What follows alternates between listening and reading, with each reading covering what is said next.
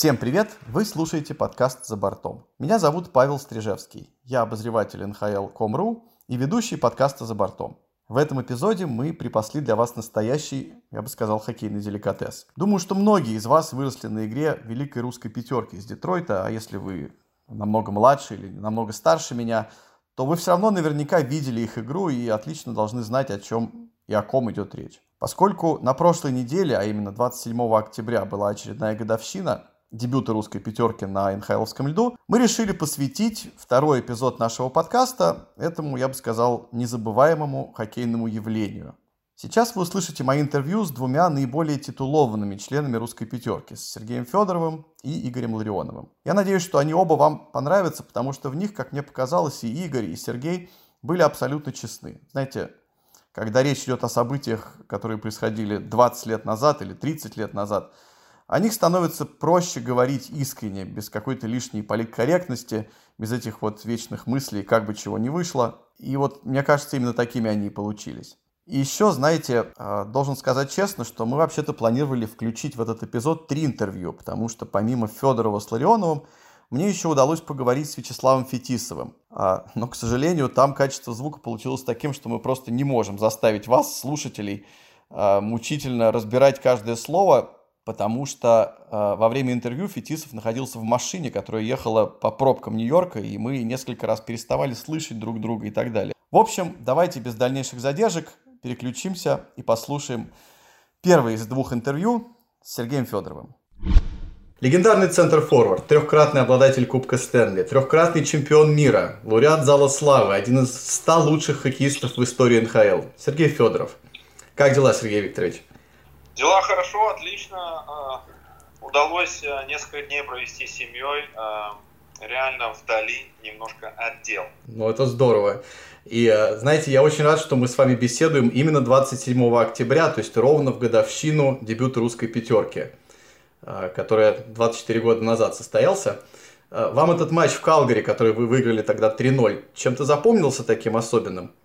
Необычное чувство до сих пор осталось. И э, как только вот вы задали этот вопрос, сразу какие-то нахлынули какие-то очень короткие мысли о том матче. Но, честно говоря, не помню матч, пока не пересмотрел по Ютубу, как мы забивали эти два-три гола. Да, вы забили два из трех, ваша пятерка. Сначала в середине первого периода забил Слава Козлов, а, причем голу предшествовал такой перехват Константинова в своей зоне, и э, он отдал бэкхендом на вас, а вы сразу же тоже бэкхендом уже отправили Славу в прорыв один на один. А, очень получился красивый гол, и я даже не знаю, есть ли вообще ну не знаю, если, если другой какой-то атакующий юнит в хоккее, который способен такое создать. А, помните вот эту комбинацию? Да, да я пересматривал, как я сказал, по Ютубу эти голы, а, и когда Игорь Ларионов первый забил, когда... Нет, Слава первый забил, потом Игорь Ларионов второй или третий забил. Третий, да. В общем-то, если честно, это то, что было там, то, что было открыто языком чисто такого, таким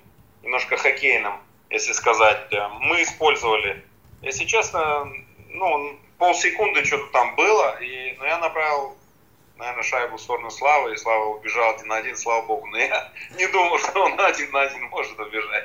Да, а, момент, к которому мы еще вернемся, в фильме, который а, недавно дебютировала русская пятерка, на примере которого я знаю, что вы были. А, там этот гол показан, но, к сожалению, в немножко обрезанном варианте. Там показан уже только выход Славы один на один. А то, что предшествовало голу, к сожалению, в фильм не попало, хотя на, сам, на самом деле он очень а, мне кажется, сама комбинация очень характерна, показывает вообще, в какой хоккей играла русская пятерка. Ну, если честно, была очень как бы пассивная ситуация, из которой мы реально выжили максимум. Я думаю, это правильный хоккей, это тот хоккей, который играл советский ЦСКА. Да, абсолютно. Помните, наверное, помните, как, собственно, сезон вы начинали русской четверкой. Ларионова с вами еще не было к началу сезона, он был в Сан-Хосе, и у него возникли там такие довольно серьезные проблемы с тренером, с Кевином Константином. И он даже покинул расположение команды. И, в общем-то, засел дома такой неизвестности до, до тех пор, пока ему 24 октября утром не позвонил Скотти Боуман и не сообщил о, о том, что готовится обмен. Честно, вот этих деталей никогда не знал. Очень приятно их, кстати, слышать, что так было, да. Угу. Эм, не помню ход событий, помню одно, а, когда меня спросили о Вячеславе Александровиче Фетисове, если ну, есть возможность взять в команду такого игрока, человека, такую легенду, такую звезду, я незамедлительно ответил, конечно. Я думаю, в этом случае, я не помню, как были события, но я точно подтвердил, что Игорь Николаевич Ларина обязательно надо брать э, в нашу команду. Ну, Это еще бы. будет стопроцентный, хороший, полезный, и, как вы знаете, все остальные хоккейные качества Игоря Николаевича помогут Детройт Red Да, безусловно. Мне, кстати, очень непривычно слышать э, его имя как Игорь Николаевич, потому что сам он просит себя Игорем называть. Сколько я не пытался перейти с ним на имя отчество, он, э, его этот вариант не устраивает. А... Я думаю, его даже сейчас, когда я так говорю, тоже не устроит. Да, абсолютно, да. Пусть терпит. Ну что делать, согласен. Когда он появился у вас в команде, то сразу, естественно, возник вопрос, кто будет играть в центре, потому что вы оба центр форварды, и мне любопытно, помните ли вы, как этот вопрос вообще решался? Ну, в принципе, а, в принципе, а, мы немножко, мы не думали много, мы не говорили об этом, но мы немножко схитрили. Мы а, всегда в средней зоне, Игорь Николаевич был в центре, я справа, а в нашей зоне, в обороне, мы играли таким образом. Если Игорь Николаевич хотел, он вставал на точку бросания. Если нет, я вставал на точку бросания. Но что это значит? Это значит, что я играл третьим внизу, то есть третьим в обороне. Угу. Вот. Поэтому я думаю, наши соперники долго думали, кто же центральный в этой тройке, но в принципе, если так можно выразиться корректно, эм, если я видел Игоря Николаевича ниже себя, ниже себя, то есть ближе к нашим воротам, да. значит он был центральный. Если было наоборот, если он меня видел ниже, то я выполнял всю роль центрального, пока, пока что-то не произойдет или мы не поменяем. Достаточно простая фраза, если ты видишь ниже себя Игоря Ларионова, ты крайний. Если он тебя видит ниже, ближе к своим воротам, он крайний нападающий. Поэтому вот так мы играли. Полностью какая-то сумасшедшая была взаимозаменяемость, но мы не, не обсуждали так долго ничего, просто так получалось. И, и мне было интересен этот процесс. Почему? Потому что реально соперник не знал, э, э, кто играет в центре, а кто справа. Очень интересно. Вы это обсуждали между собой внутри пятерки или это все-таки как-то с тренерским штабом, с штабом тоже координировалось? Нет, с тренерским штабом это не координировалось. Всем понятно, что я центральный нападающий. Угу. Игорь Николаевич был центральным нападающим. Но как мы вставали, тренера особо, ну, не вели этот процесс, ну, он был бессмысленный. Мы сами как бы это чувствовали и соображали, когда надо кому куда встать. Вот. Если это стандартная ситуация, то есть э, это вбрасывание, ну, в основном я был на точке. Наверное, потому что мне это знакомый элемент, и, э, в принципе, Игорь Николаевич э, тоже здорово играл на точке, но он мне давал э, эту, так сказать, работу. Но иногда, конечно, иногда, чтобы запутать соперника или ну, разные ситуации бывали за несколько лет, там, больше пяти лет. У меня иной раз плечо болело, и локоть болел. Я просил Игоря Николаевича встать на точку, замени меня. Угу. То есть, в принципе, в принципе, центральный был я, Игорь Николаевич был справа. Но мы все, все время менялись. Ну, игра это такая штука, она, она, она, это ритм, понимаете? Если мы оказывались в какой-то ситуации и видели то, что я уже объяснил, мы спокойно выполняли обязанности. То бишь, я крайний, он центральный, или он крайний, я центральный. Понял. Скажите, пожалуйста, а Боуман с вами индивидуально или как-то всеми вместе беседовал, прежде чем э, вообще реализовать эту идею объединения вас в русскую пятерку? Не помню никаких таких э, э, очень сложных бесед, да. Был какой-то процесс. Но вы знаете, когда вы хоккеист, действующий хоккеист, вы заботитесь о том, как физически подойти в хорошей форме к каждой игре. И вот этот процесс креативный, он немножко на заднем плане. В игре, да, он на переднем плане, но mm-hmm. до игры, и там, если есть какие-то выходные, он не присутствует. Ты пытаешься отдохнуть, залечить травмы, допустим, подготовиться. Поэтому э, что-то было точно, но это было в двух словах, потому что Скати знал, что у него очень солидные, хорошие хоккеисты и объяснять им, как играть в хоккей, может быть, э, ну, не совсем это нужно. Да, Потому мне кажется, он тонко это чувствует. На льду. Он очень корректно к этому отнесся, и я до сих пор это вспоминаю и очень благодарен ему. Он настоящий просто человек. хоккейного, так сказать, плана. Да, но знаете, сам факт, что мы 24 года спустя все еще обсуждаем э, то, что он тогда создал, и то, что у вас получилось реализовать, мне кажется, это о многом говорит, о том вообще, какое это было явление в истории самой игры. Не, необычное, потому что, если мы прекрасно помним, даже в фильме э, сказано, что мы лет пять не могли ничего сделать, и нас корили, как только не корили. Угу. Да, кстати, хочу сказать, что к 27 октября, к этому дебюту, у вас э, уже было сыграно 9 матчей у Детройта. И было 4 победы, 3 поражения и 2 ничьих. Что как бы ничего ужасного, но не было никакого вообще намека на то, что эта команда лучшая всех времен, которая сейчас вот-вот одержит 62 победы в регулярном чемпионате. А вот-вот, вот-вот, вы правильно. Правильным путем. Да, да, и хочу еще вам немножечко напомнить статистики о том сезоне, вы, может быть, э, ее сами не пересматривали, но э, Детройт ни, ни одного раза за тот сезон, во-первых, не проиграл в сухую, а во-вторых, у вас было там какое-то некоторое количество несколько сумасшедших матчей, например, победа 11-1 над Монреалем, которая стала последним матчем Патрика Руа э, за Канадиенс. Он после этого обмен попросил, Было. если помните. Было. А, да, и, по-моему, русская пятерка там 6 голов забила в, из 11 в этом матче. Может, больше. Не-не, я проверял, 6 вроде бы. А, 6, да. Да, и вот, знаете, удивительно такая превратность судьбы такая получилась, да, в итоге Роа оказался в Колорадо, и в итоге этот же Колорадо в том же году вас не пустил в плей-офф дальше. Не задумывались об, об этой вот такой какой-то... Том... Сейчас задумываюсь, но тогда нет, конечно. Но мы понимали, что Патрик очень сильный хоккеист, сильный вратарь, и, конечно, у него была супер-супер экстра мотивация против нас сыграть. Что и произошло. Да. А вам самому какие матчи запомнились из того сезона, если что-то осталось в памяти? 95-96, когда вы 62 штуки выиграли. Вы знаете, я вам скажу честно, это, я никогда не говорил в прессе, но скажу одно. Как только нас объединили, я просто расслабился. Я даже, я даже, если так можно выразиться, не готовился к матчам. Я готовился, но морально я уже знал, как мы сыграем, что мы сыграем, как мы выйдем из зоны, как пройдем среднюю зону, как мы сыграем в атаке. Я уже знал, что все будет хорошо.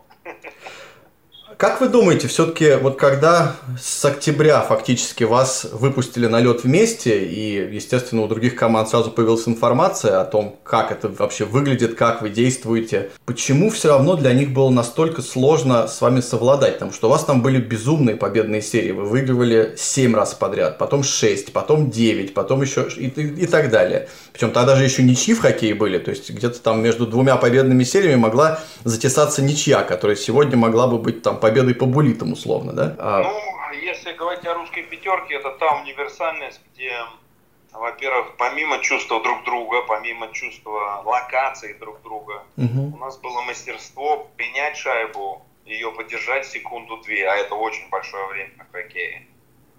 И партнеры никогда не стояли на месте, они все время двигались. И, и для нас это было сложно, когда мы так играли, но тем не менее все-таки мы были сыгранным коллективом. Но для соперников было в два раза сложнее, потому что и Сав Санч и Володя Константинов всегда подключались. Мы просто не вкидывали шайбу в зону и бежали за ней. Да, иногда это случалось, но очень редко.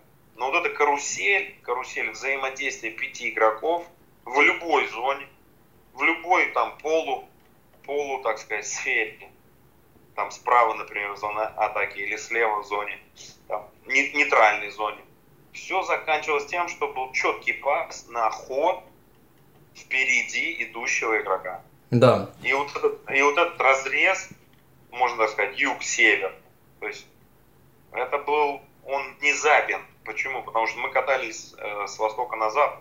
Но как только мы находили вот такой пас, он был очень опасен, очень конструктивен. И КПД вот этой игры, конечно, сказывал. Да, безусловно. Кстати, вот все, что вы сейчас сказали, это довольно хорошо демонстрируется в, в том самом первом голе, который Слава Козлов забил еще в Калгаре. Два таких супер. Да, ничего не, ничего не происходит. Правильно? Да. Вот я не тянул себя за язык, вы меня не тянули за язык. Но я рассказал реально теорию, которую, наверное, мы доказали все-таки на практике. У вас, э, при том, насколько вообще была яркая, выдающаяся карьера, где бы вы поставили вот этот период игры в русской пятерке на фоне всего остального? Что для вас вообще ну, значит? Я, я, конечно, очень э, благодарен тем четырем годам, которые я провел в составе советского ЦСКА, где Вячеслав Санч и Игорь Николаевич просто блистали. Мне просто, просто повезло, что я увидел их своими глазами, не в играх, не по телевизору, а именно рядом с, с собой, то есть я был рядом с ними на тренировках, после тренировок в автобусе, а, на базе, на ужине, на обеде и так далее и тому подобное. Но, конечно же, на льду то, что я видел, это, конечно, питалось. Поэтому это все перенеслось, вот, наверное, в ту русскую пятерку, которая в Северной Америке, вот, до сих пор они, так сказать, говорят. Не вот. просто говорят, кино снимают. Мне запомнилось, я, наверное, извините, что перебиваю, мне кажется, когда я забил 5 голов, и я много раз пересматривал эту, эту игру, ну, после окончания, естественно, карьеры. Да. Вот. А, мне запомнилась наша игра. Вот это и есть русская пятерка. Не потому, что я там 5 голов забил, а те комбинации, которые мы создали, и, допустим, так получилось, поверьте мне, и любой из нас мог это забить 5 голов, вот честно говоря. Конечно. Вот прям без всяких э, предубеждений любой из нас мог забить 5 голов и оказаться на этом острие вот, вот этой атаки. Вот. Это, я считаю, классика жанра. Так и есть, да, потому что у вас были в том сезоне и другие сумасшедшие матчи. Там было 7-0 над Колорадо, было 8-1 над Сент-Луисом. В каком-то из них Фетисов дубль, по-моему, сделал. А Ларионов 1 плюс да. 2. Ну, то есть это полная взаимозаменяемость, как да. будто бы действительно. Вот, вот именно. Поэтому не важно, кто забил эти там 5 голов. Но важно, как мы все вместе сыграли. Потому что голы-то красивые. Они не просто так бум-бум, что-то в ногу там в чашечку и залетело. Голы-то красивые, логичные. И, и мне кажется, эта игра, она состоялась, кстати, 26 декабря, если я не ошибаюсь, сразу после Крисмаса, 27 наверное. И мы у меня дома собрались, немножко посидели, поужинали и пошли на игру на следующий день. И это случилось. Просто благодаря всем, всем ребятам из русской пятерки, кто, кто играл, ну, сейчас это можно сказать. Честно, у нас нет никакой секретности, но я так благодарен, что это сложилось, потому что ну, мы забивали и горели Вашингтону. И опять горели, забили, опять горели.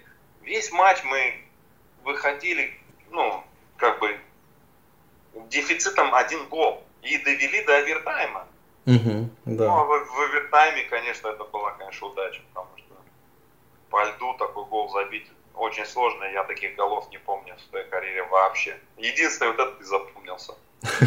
Но это благодаря только ребятам, потому что они выводили, как я уже сказал, любой из нас мог оказаться на этом острие атаки, но меня они выводили вот на такие моменты. Просто молодцы. Мне, знаете, очень интересно э, узнать вашу реакцию на фильм, который вы недавно посмотрели, про, собственно, вас самих. Э, насколько вам, на, на ваш взгляд, он, во-первых, честно снят, а во-вторых, насколько он отражает суть того, что вы делали? Ну, вы знаете, много об этом думал, если честно. Никогда не видел фильм, но на премьеру мне пришлось э, супруга выпить грамм 150-200 коньяка на двоих. Я, я, честно, не волновался, но я знал, я знал, что будет момент, когда произойдет эта авария. Да. И для меня это до сих пор очень тяжело и волнительно говорить об этом, потому что наши товарищи, Володя, Сережка, они до сих пор ну, инвалиды. И для меня это сложная, сложная ситуация до сих пор. В моем сердце, в моем мозге это очень тяжело. Поэтому я знал, что фильм, как бы сказать, правдоподобный, но это не Russian Five, мне кажется. Это вся команда, это, это Детройт, это все ребята, которые с нами играли, все тренера, конечно, хозяева клуба, как они переживали и терпели менеджмент и хозяева клуба, они могли все это перевернуть за один, ну, за одно лето. Они терпели, они видели, что что-то ну что-то есть, что-то варится, что-то должно из этого произойти. Слава Богу, что Скати тоже терпел. Терпел, делал выводы, работал как великий тренер. И все это вылилось в 97-м, 98-м году в победу. Наконец-то, ну сколько мы лет к этому шли. В финале мы Нью-Джерси 0-4 свалились, хотя у нас была отличная команда. Тоже почему? Поэтому фильм мне понравился, да, конечно. Я еще раз хотел бы сказать, это наша общая победа, это наше общее завоевание. Кто-то забил, кто-то отдал, кто-то на себя шайбу принял. Поверьте, не, это командная игра. Не хочу сказать, что это игра индивидуальная. Никогда об этом не думал. Думаю, что это командная игра. И поэтому это случилось. Если бы мы были все индивидуально настроены, этого бы никогда не было. Об этом даже и не говорили бы. И ничего не получилось бы никогда. Поэтому и наша карьера, и тот матч, когда мы сыграли в декабре, и фильм отражает э, очень хорошо, мне кажется, в спортивных документальных фильмах э, ту ситуацию, через которую не Russia Five, а вот реально Детройт прошел. И город, и зрители, и все, кто был задействован, кто болел, кто играл, кто обслуживал, кто работал на нас, кто помогал нам. Все люди были заодно. Поэтому, помните, первый парад, ну, больше миллиона людей пришло. Но это вообще, где это видано? Поэтому я считаю, что, что нам удалось э, очень много, но да, актеры, лица первые, ну, естественно, хоккеисты, они на первом плане. Но поверьте, как только ты выходишь за пределы арены, весь город жил этим. И очень долго. Знаете, я на днях... Если говорить штат.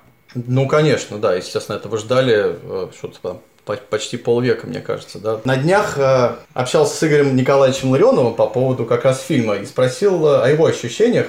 Он сказал одну очень вещь, э, так, такую, которая меня удивила. Он говорит, что я, говорит, много узнал... О чем, о чем еще раз? А, я спросил Игоря Ларионова по поводу его впечатлений о фильме, и он сказал, что его э, его впечатление о, фи... а, фильме. О да, о фильме «Русская пятерка». Да, да, да. Да. И э, он сказал, что он, оказывается, узнал из фильма, представляете, из фильма, узнал много нового о подробностях вашего побега. И меня это настолько поразило, думаю, вы же знакомы с ним там, не знаю, 40 лет. С кем, с кем, с кем? С, с Ларионовым. Почему он только из фильма узнает какие-то детали о, о нюансах вашего побега 90-го года? Как так получилось, что он не знал раньше? Там, ну, о том, как это а, организовано. Он говорит обо мне, что он из фильма узнал детали моего побега? Совершенно верно. А, объясняю, мы никогда об этом не разговаривали. А почему? Вы знаете, как-то это было не столь важно, наверное, для нас. А, честно, я не знаю, может, это отпечаток той работы тяжелой, которую мы проводили, что вот эти все вещи, да, отходили как-то на какой-то задний, даже задний-задний план, не знаю. Интересно. В общем, да, представляете, вот он именно из фильма, это же надо было дождаться 2019 года, чтобы э, узнать немножечко подробнее про побег. Ну, знаете, здорово, ему было интересно смотреть фильм. Да, на, на, наверняка. Нет, очень хорошо, что, что это сняли. Как вы думаете, а почему в России никто не брался за ну, какой-то подобный проект о, о таком феномене, как русская пятерка из Детройта? Честно, без понятия почему. А смогли бы, как вы думаете, это показать, э, ну вот так, так не чтобы, знаю. чтобы вам хотелось Не смотреть? знаю. Думаю, думаю, вряд ли. Надо быть с нами, ну, с этого года, когда мы вместе начали играть, когда нас вместе собрали. Надо дышать этим, надо жить этим, надо знать много вещей, деталей. А, фильм не такой простой, даже по кадрам. Каждые 5 секунд, 10 секунд надо понимать э, глубину слов, глубину, мне кажется, э, э, имиджа, который представлен. Мы это прожили, мы это знаем от сих до сих, да? Но, может быть, зрителю не, не, не так глубоко понятно, через что мы прошли. И как вообще все это. Да, приоткрыли занавес чуть-чуть, но это не все, поверьте мне. Я не говорю, что фильм там какой-то, знаете, а, не до конца сделанный. Нет, он очень, очень, очень хорошо сделан. Но человек жил с нами, но не внутри с нами. Понимаете? Конечно. Ну, И в таком все случае... равно, я считаю, эффект, конечно, отличный.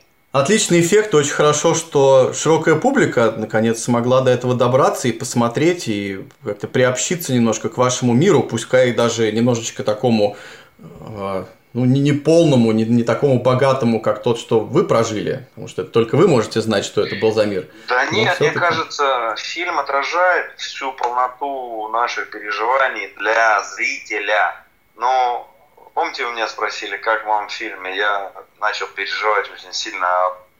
Баварию. А, да. да, конечно.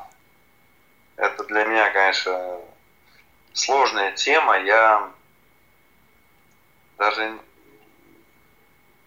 если честно, какие-то мысли были...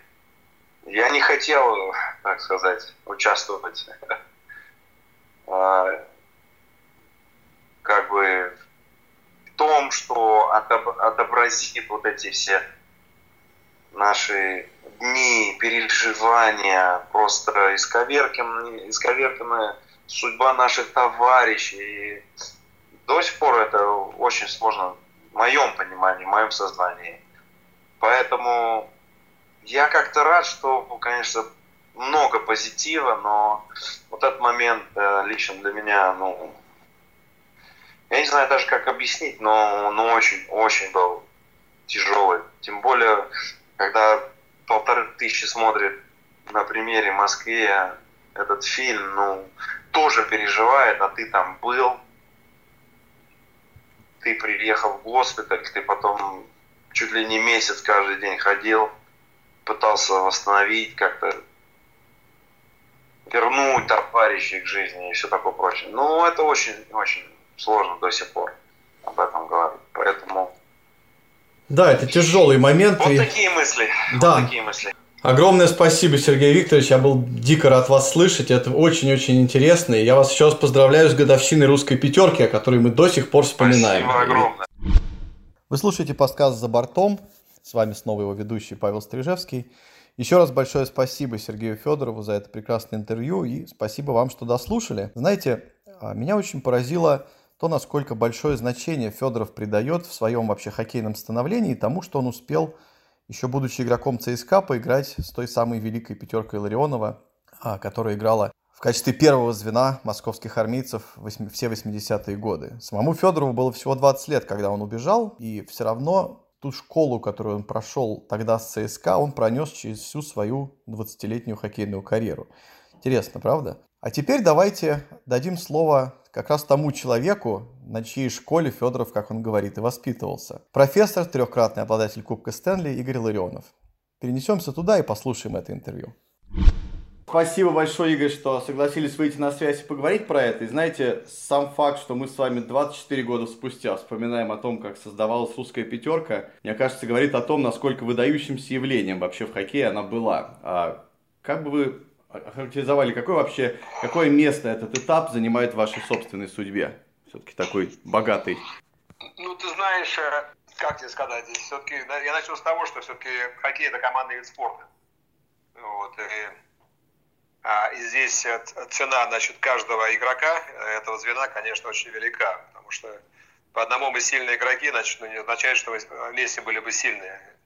Вот, поэтому здесь очень э, а, важна была, значит, скажем, а, а, химия, интеграция значит, каждого игрока именно в командные действия, потому что, естественно, разные поколения, там, допустим, мы со Славой, там, и молодежь э, Федоров, э, Константинов, Козлов, вот это немножко другое поколение, которое выросло, в принципе, на нашей игре, вот, и мы уже подошли к к тому этапу, когда мы заканчивали, эти ребята были, ну, кто-то начинал, кто-то был самым высоко, там Серега Федоров, например. Вот, поэтому, а, ну и, безусловно, конечно, это э, тренерская рука Боумана, скажем, рука тренера, рука менеджера, потому что я считаю, кстати, выдающийся менеджер. Вот, э, ну, научить нас, конечно, было сложно чему-то, потому что в этом возрасте уже э, и, и тех, и других уже не научишь, потому что, по большому счету, образование было дано гораздо раньше. Вот, но то, что увидеть э, и поставить игроков вместе и, и дать возможность этому эксперименту право на жизнь, это было просто ну, феноменально. Вот, поэтому Естественно, остальное уже, как говорится, уже оценка идет, скорее всего, не нас самих, значит, хотя можно говорить очень о себе так, э, ну, скажем, возвышенных тонах, но я не сторонник, не сторонник того, потому что я просто всегда судил по реакции зрителей, реакции болельщиков, которые в то время э, заполняла стадион Джо Луис Арена, там, и арена там э, команд э, национальной, национальной хоккейной лиги, и видно было, насколько, насколько интересно, насколько, значит, э, все ждали с нетерпением э, того, когда выйдет, э, допустим, когда будет русский, который играет в красной форме Детройта, на игру для того, чтобы увидеть какое-то необыкновенное зрелище. Вот, вот, вот я так скажу. Да. Знаете, поскольку все-таки очень много было об этом рассказано и написано, и даже фильм снят, мне бы хотелось сегодня сконцентрироваться вот на том, как все начиналось. А начиналось это 27 октября 1995 года, когда Скотти Боуман впервые выпустил вас в пятером в Калгари а, на таком достаточно проходном рутинном октябрьском матче регулярного чемпионата. Я хотел вас спросить, помните ли вы, а, беседовал ли он с вами, может быть, индивидуально или всеми вместе, перед тем, как объединить в пятерку и выпустить вместе? Сказал, что был проходной матч, потому что, во-первых, э, во-первых, если, я, э, если, допустим, взглянуть в календарь и, и понять э, значит, ситуацию того времени, значит, начала сезона, мне кажется, рекорд был у Детройта 3,3. Вот. Я Мне уточню, кажется. у меня есть эти данные. Четыре победы, три поражения, две ничьих к этому моменту. А, вот, вот, вот так вот. Так что поэтому, конечно, он был рутинный матч.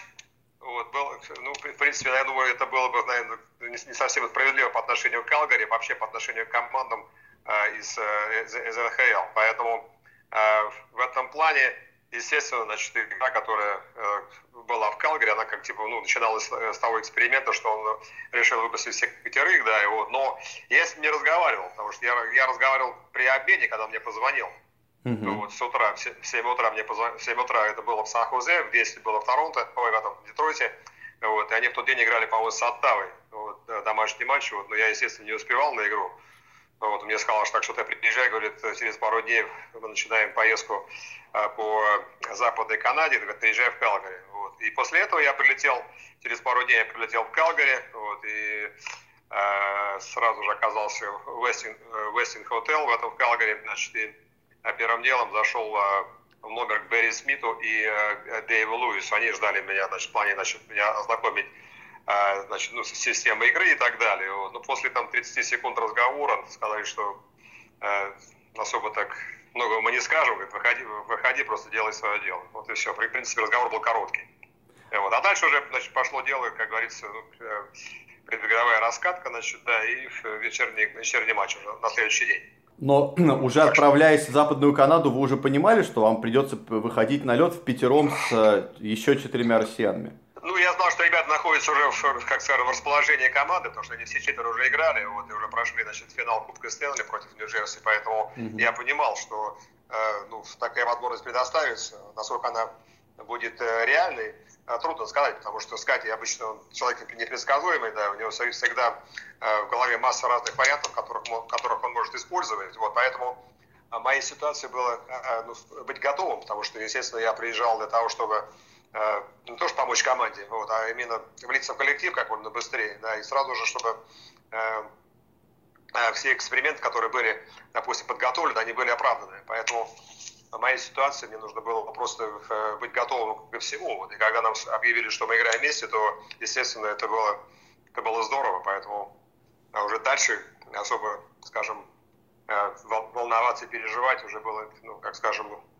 э, ну, я думаю, что не было смысла, потому что ты, ты понимаешь, что играешь с игроком, который выиграл MVP, там Сергей Федоров, вот, ну, партнер мой легендарный по ЦСКА Слава Фетисов, да. естественно, и два молодых парня, Константинов и, а, и а, Слава Козлов. Поэтому в этом плане нужно было просто, скажем, занять свою позицию в звене, значит, и делать то, что ты привык делать, то есть сделать игроков, которые вокруг тебя лучше все, что мне нужно было делать в моей ситуации. Да, ну вот видите, я думаю, что общаясь между собой в те дни, вы, конечно, не могли предполагать, что у вас получится нечто такое, ну, эпохальное, о чем спустя четверть века будут снимать документальные фильмы, и о чем вы будете давать интервью вот, э, в 2019 году, правда ведь? Абсолютно. Тогда, тогда такого не было. Естественно, э, э, оказаться в команде, которая, ну, легендарная команда Детройта, вот, Э, скажем, богатейшей истории вообще этой организации, этого клуба,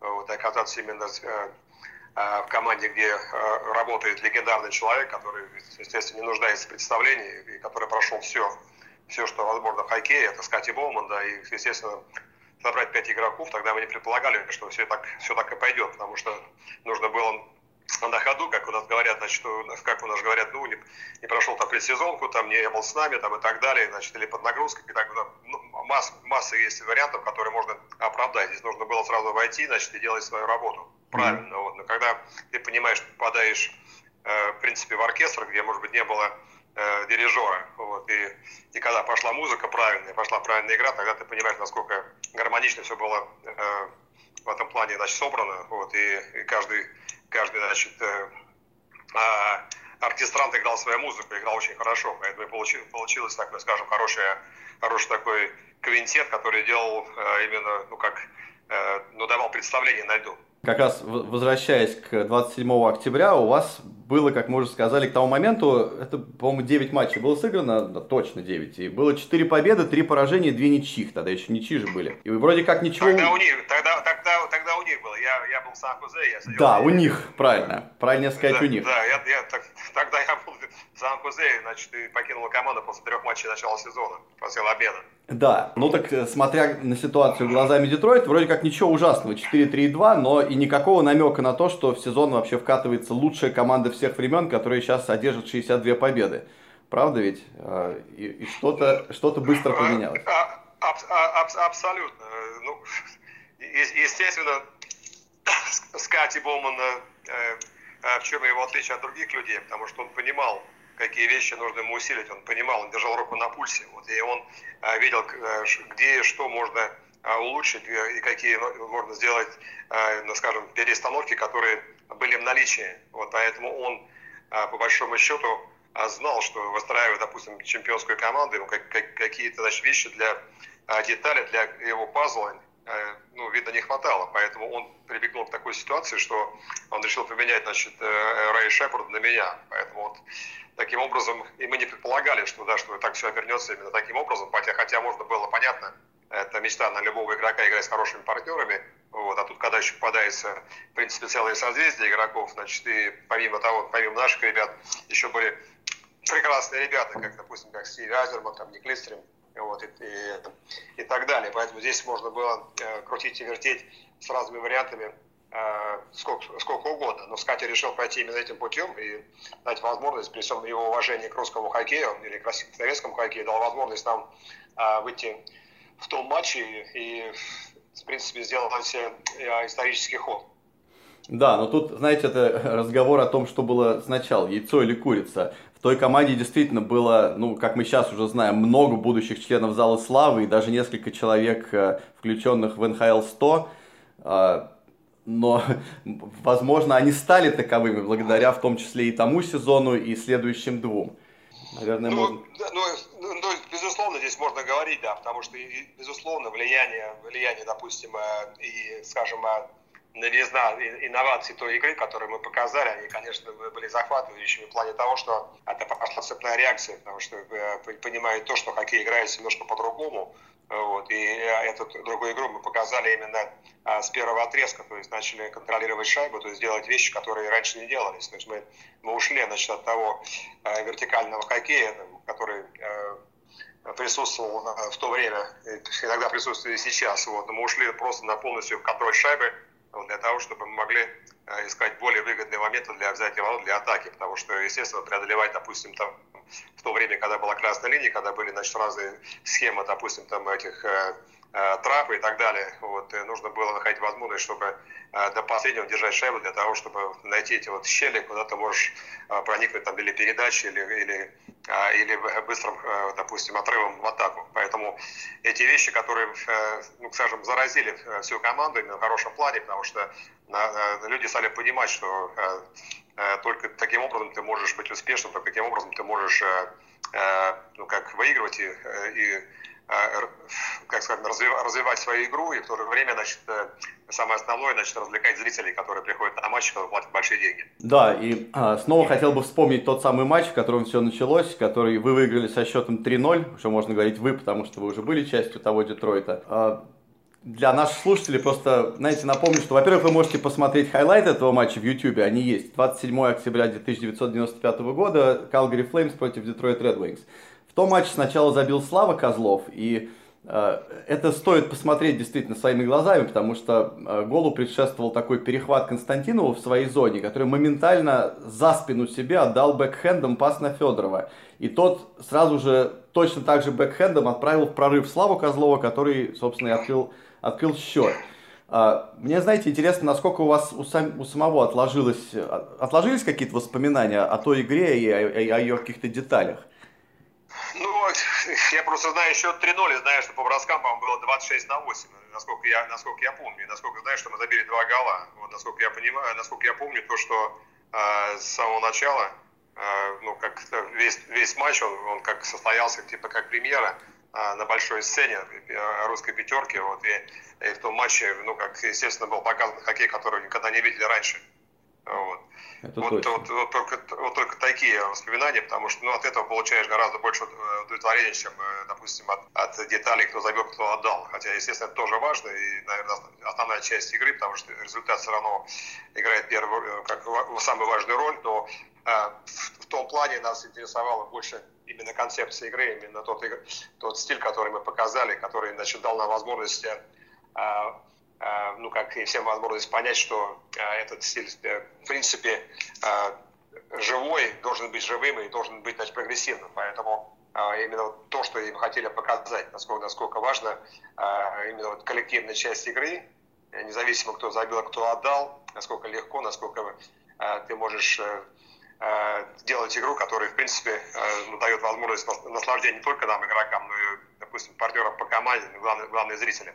И главное, э, самое сложное, то, что э, все стереотипы, которые значит, э, были, допустим, построены там, в плане других команд, там, системы там, обороны там, и так далее, то они разрушаются, потому что а, очень трудно было предсказать, откуда пойдет угроза, потому что все пятеро человек участвовали и в обороне, и в атаке. Это вот то, что а, мы, как скажем, преподнесли в том матче и вообще в том, в том сезоне.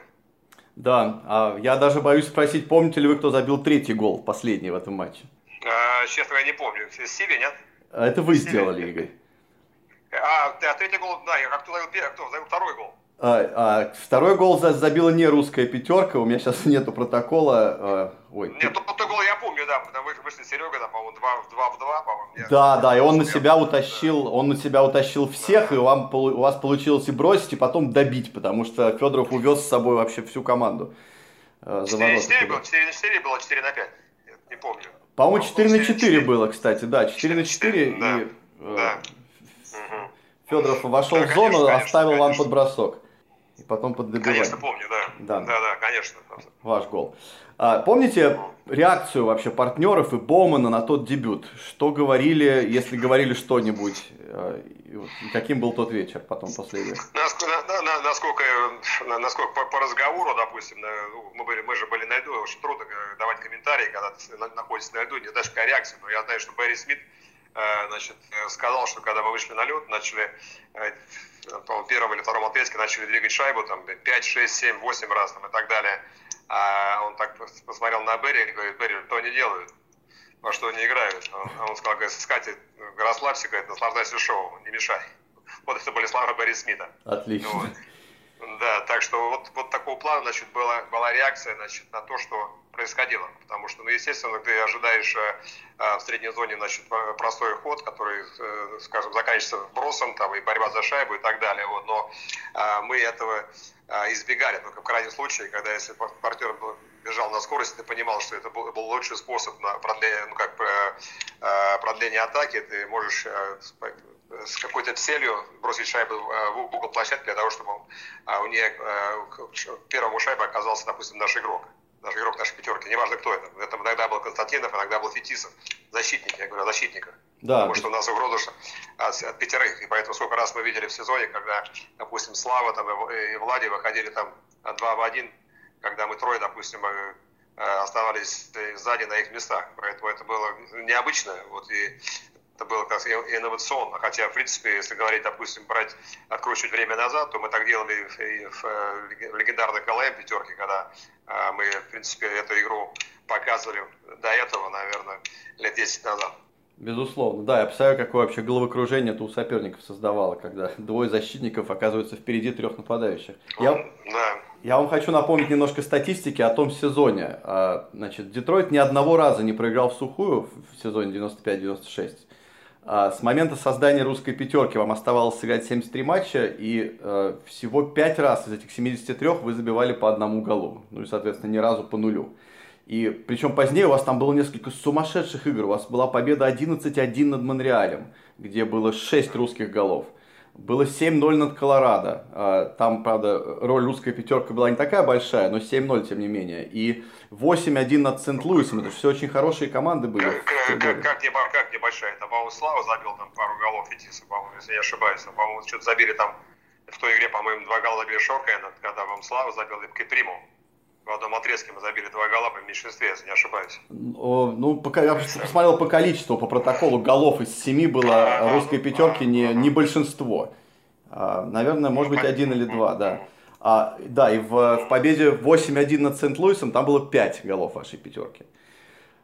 А, вот такая вот статистика о том сезоне. А, как-то вот вы, вы понимаете, хорошие же команды вам противостояли. Они были настолько не готовы выходить против вас, э, несмотря на то, что вроде бы вы уже отыграли такое какое-то время к тому времени вместе, уже соперники должны были начинать подстраиваться и э, находить что-то против вас. Ну да, безусловно, Скати тоже об этом понимал, да, но э, я думаю, что если говорить, допустим, по э, серьезности соперников, то если, э, если, допустим, взглянуть на игру на 4 на 4 в Сент-Луисе, когда мы играли, когда был Хал и Грецкий, Макинес, и, по-моему, был с ним, не помню, по-моему, Пронгер был в то время, я не помню, надо посмотреть, когда практически мы держали шайбу, наверное, секунд, наверное, 30 в зоне mm-hmm. атаки, закончилось голом. То есть, ну, понятно, люди не случайные, которые я назвал, все тоже входят в зал славы, легендарные игроки, вот, и о воротах играл Грен Фюр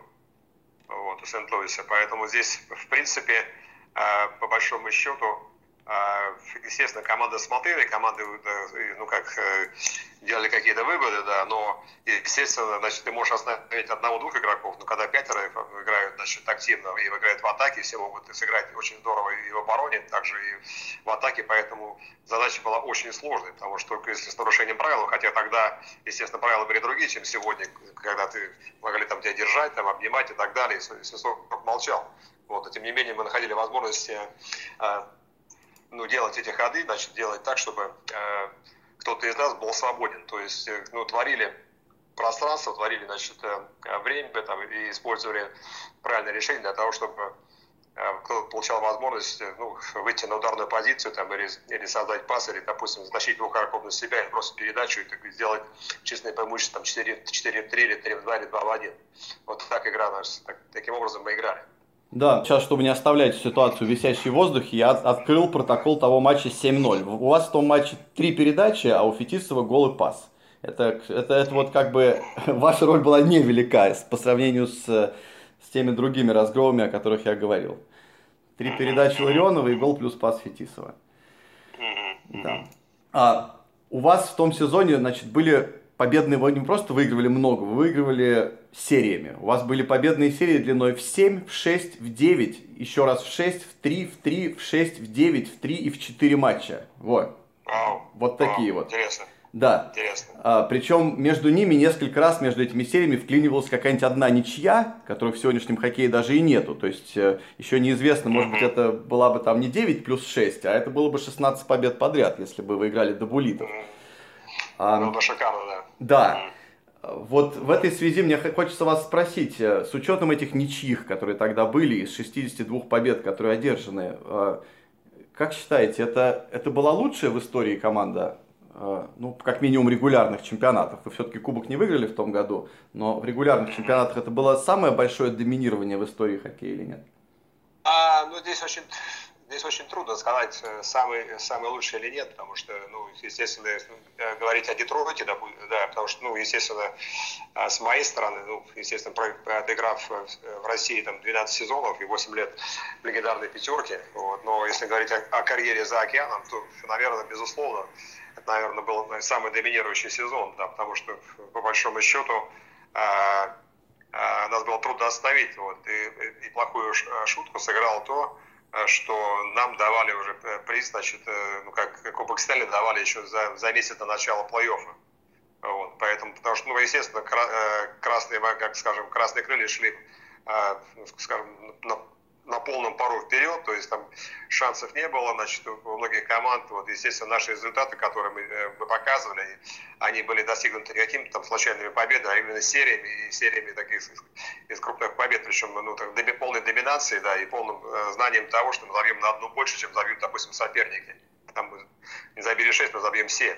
Вот. И причем вся команда подхватила, потому что у нас э, э практически вся команда была как задействована в результате, поэтому нельзя говорить, что только мы один делали игру, вот, но, в, но в целом а, сама, сам по себе баланс именно в команде был очень хорош, хотя ну, после этого сезона Скотти сделал а, очень большие трейды, которые потом а, сделали, сделали нас чемпионами. Вот, поэтому я скажу, что, наверное, да, это, наверное, была самая такая, скажем, яркая а, значит, э, страница, наверное, в истории на Детройта, вот именно тот год, когда, не потому что там выиграли 62 игры, а потому что насколько был хоккей зрелищным и интересным, entertainment был очень, очень серьезный, поэтому и ты понимаешь по реакции зрителей, насколько они получали удовольствие, находясь э, там в Джо Луис арена там, и э, посещая наши матчи.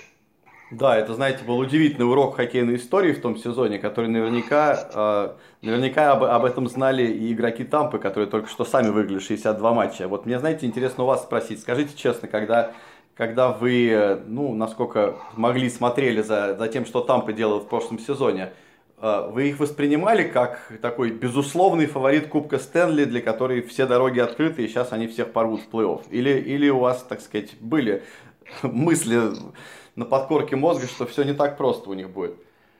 Ну, безусловно, это когда смотришь, смотришь команду и понимаешь, насколько, да, насколько команда гармонично играет, а там ПП, но ты понимаешь, что команда практически без опыта, потому что команда все-таки молодая, вот, ну, как относительно того, что было у нас. Поэтому, естественно, значит, все, э, скажем, э, все тесты начинаются тогда, когда, когда сложно, когда ты играешь уже а не просто там серию игр там, на, э, там, с разными командами, когда ты играешь серию игр с одной командой, вот, которая находит ключи, вот, и а, к тому, чтобы, скажем, э, разгадать все-таки, как можно против там поиграть. Поэтому а, это, ну, это, это, безусловно, через это нужно пройти, через э, это нужно, как скажем, нужна все-таки гибкость тренера там, и так далее. Вот. И, скорее всего, наверное, этого наверное, не хватило, вот именно вот этих компонентов, именно комплекса, допустим, опыта там, игроков в этом Э, э, быть в тех ситуациях, что были мы, значит, э, опыта вообще игр в таких матчах. Вот. И, конечно же, может быть, тренерской гибкости, потому что ну, все-таки Болман,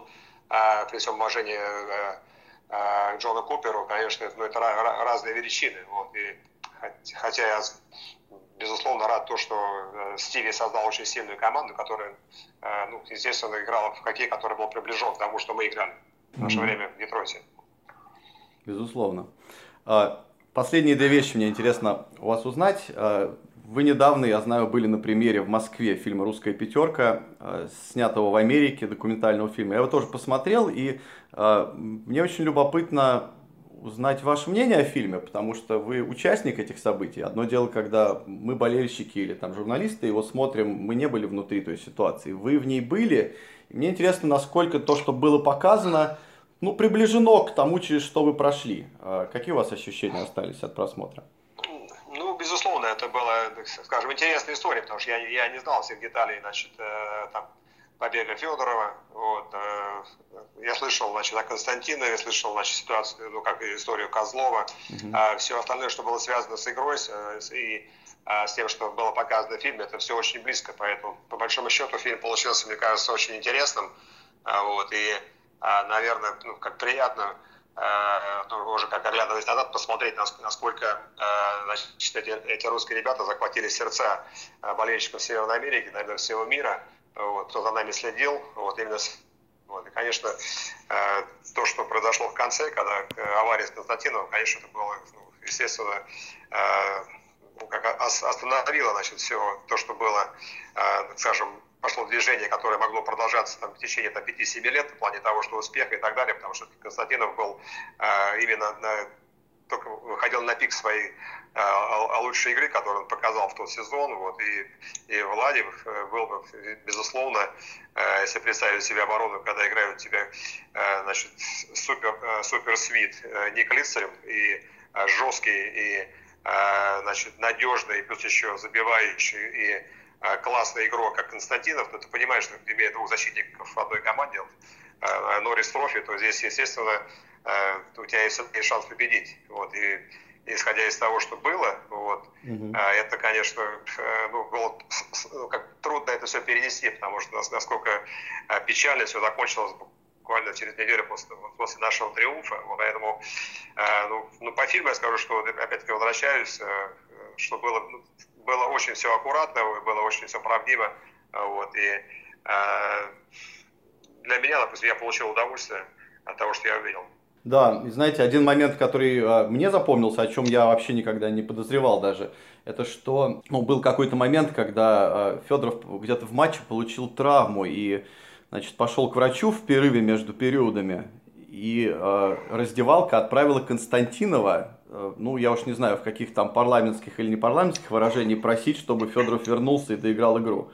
Э, сам, сам факт, что это был Константинов, не Фетисов, не Айзерман, а, а Константинов, что, что он был делегирован как э, человек, э, ну, отправившийся к Федорову. Меня это поразило, честно говоря. Вы э, помните этот момент или нет? Ну, но они вместе, они вместе были, во-первых, они вместе приехали в Детройт первыми, и поэтому у них такая, скажем, была такая, э, скажем, такая дружба, которая началась с первого, с первого дня. Оба парня северных, Серега Сапатитов, э, да. Володька с этого с Мурманска, вот, поэтому у них была какая-то такая, скажем, химия своя э, вне льда.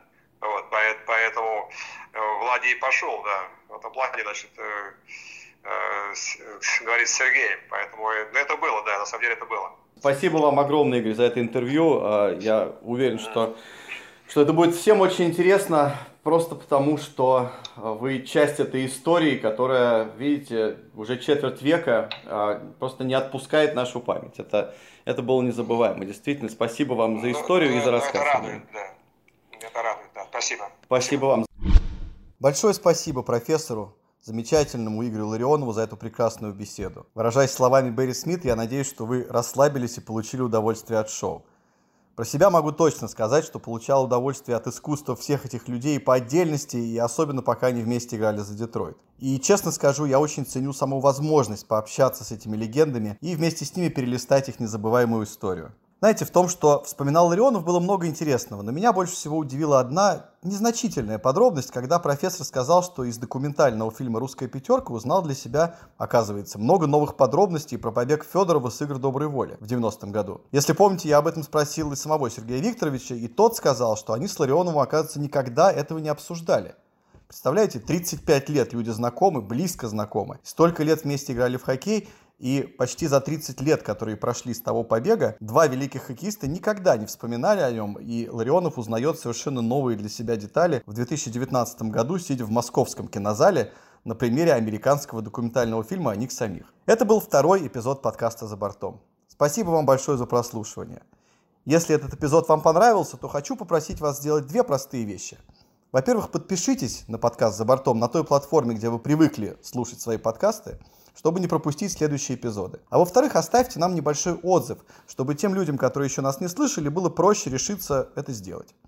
Ваши отзывы очень помогут нам в развитии и с приглашением будущих гостей и вообще в том, чтобы сделать это шоу лучше в будущем. И да, к слову о будущих эпизодах. В декабре вас ждет очень-очень интересный и необычный разговор. Я пока не буду раскрывать секрет, кто станет нашим гостем, но пропустить его вы точно не хотите. Так что подписывайтесь, если еще этого не сделали.